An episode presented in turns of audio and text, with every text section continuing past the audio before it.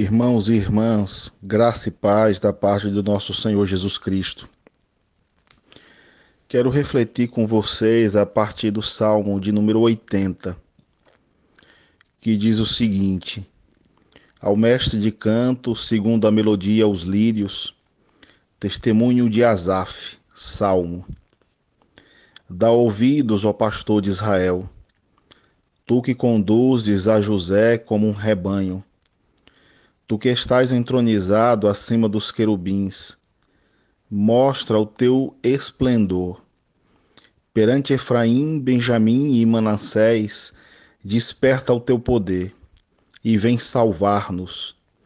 Restaura-nos, ó Deus, faze resplandecer o teu rosto e seremos salvos.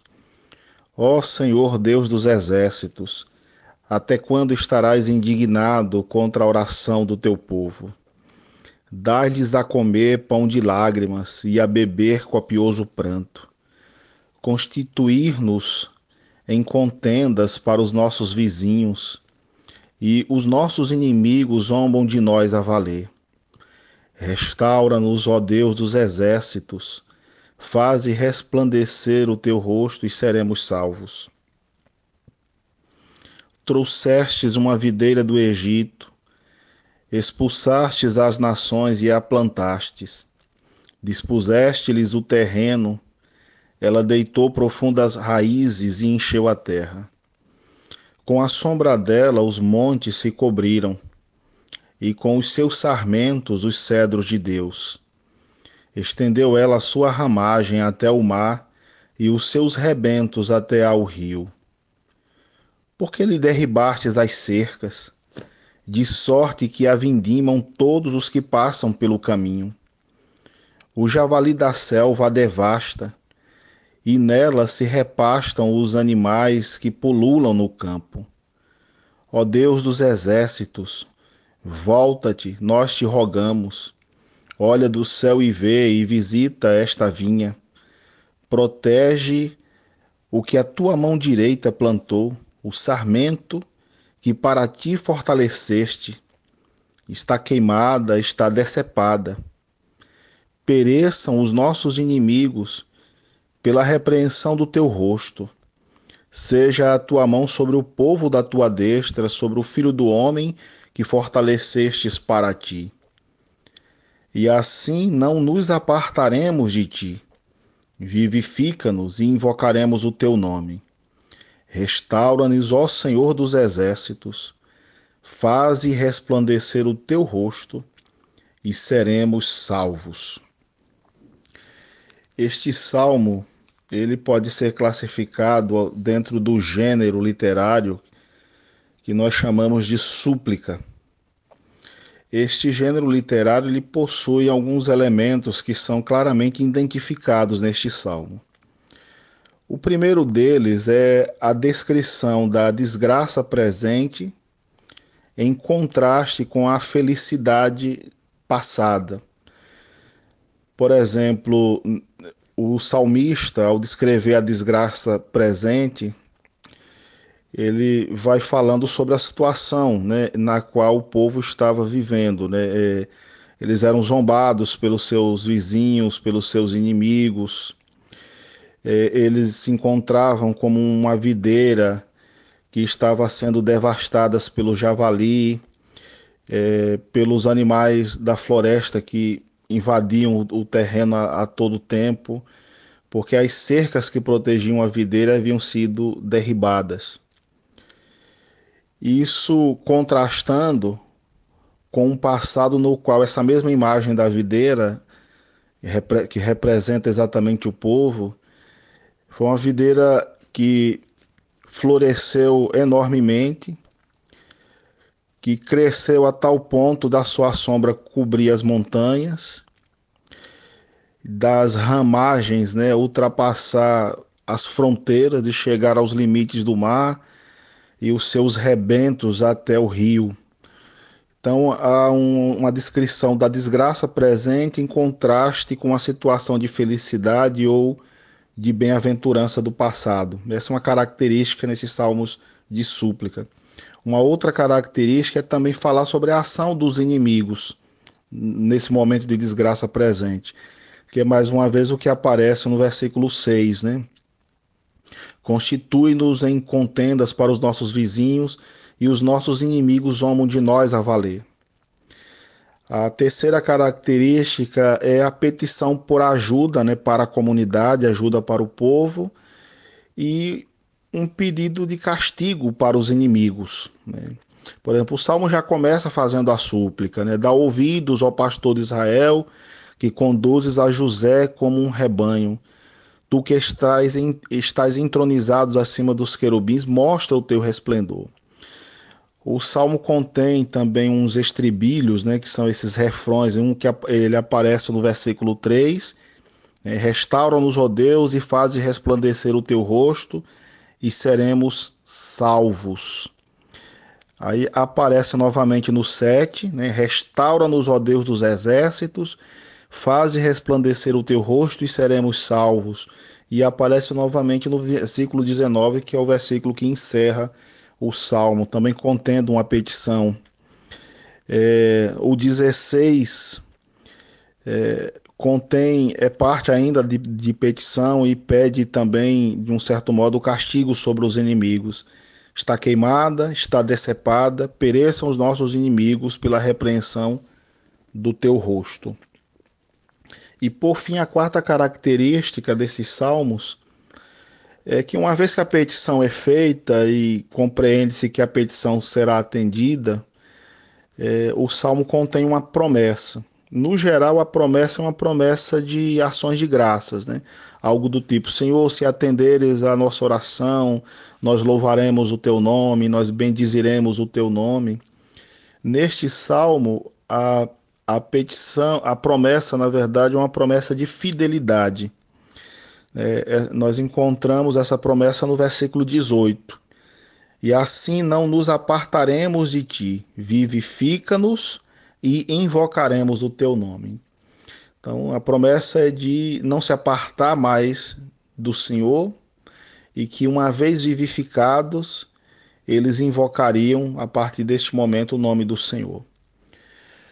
É, o salmo em si nos faz entender que provavelmente ele foi composto num momento de cerco militar, né? um momento em que o povo está enfrentando uma grande dificuldade, provavelmente por algum um contexto de cerco militar.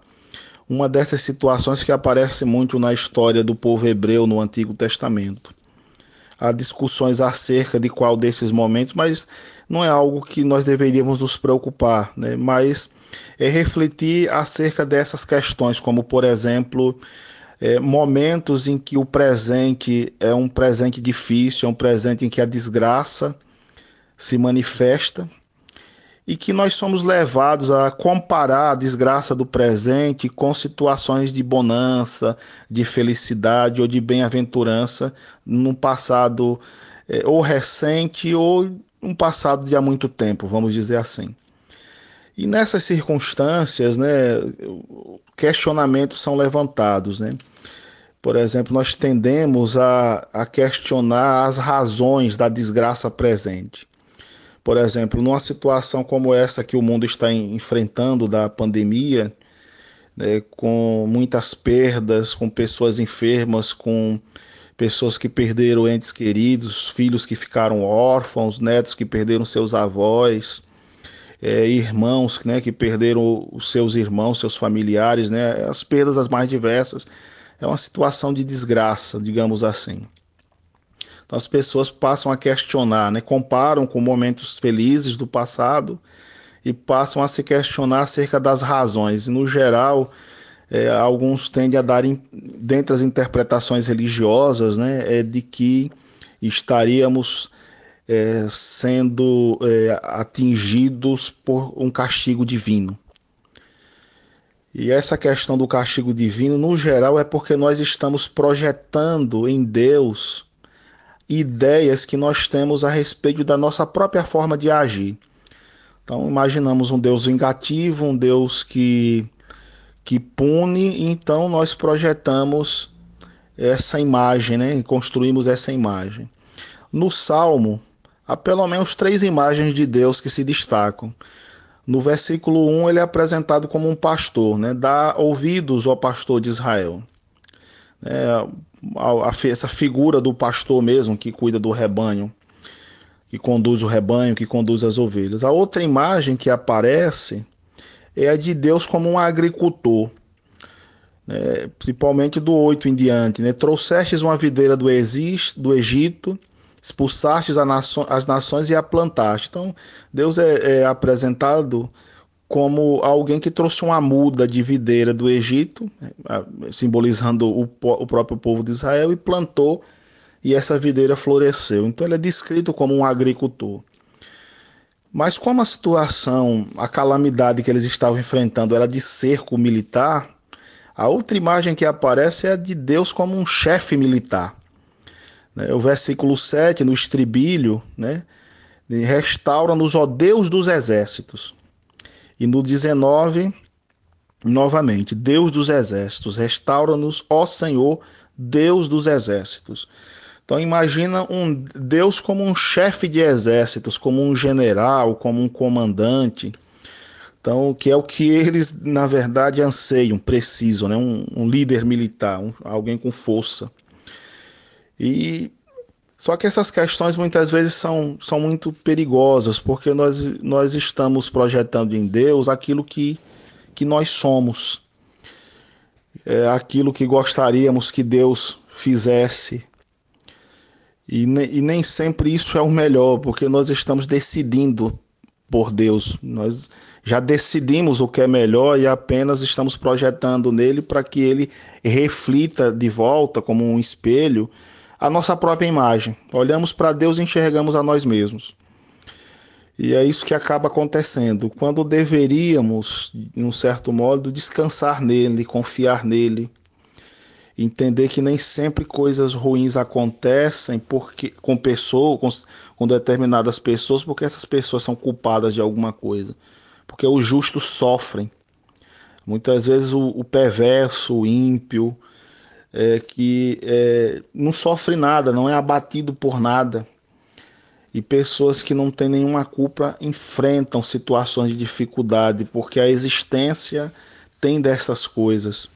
E às vezes as explicações não são fáceis de serem dadas. As respostas não são fáceis né, de serem conseguidas, não são tão simplórias assim.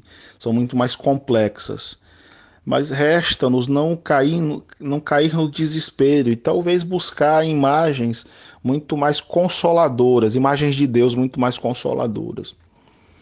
A imagem, por exemplo, do pastor que aparece no Salmo é uma imagem que traz conforto. A imagem também do agricultor, alguém que cultiva, que cuida, que cerca né, de carinho e cuidado a planta, como o pastor que cerca de carinho e de proteção as suas ovelhas. Essas imagens trazem alentos do que simplesmente deixarmos que a culpa nos devore e a culpa que nos devora passa a ser projetada em Deus como um ente irado que está pronto a nos castigar e a nos punir e que, tá, e que está tirando, tirando tudo, tudo de nós. Porque as coisas nem sempre podem ser tão fáceis assim de, de serem explicadas. Que Deus nos abençoe, irmãos e irmãs.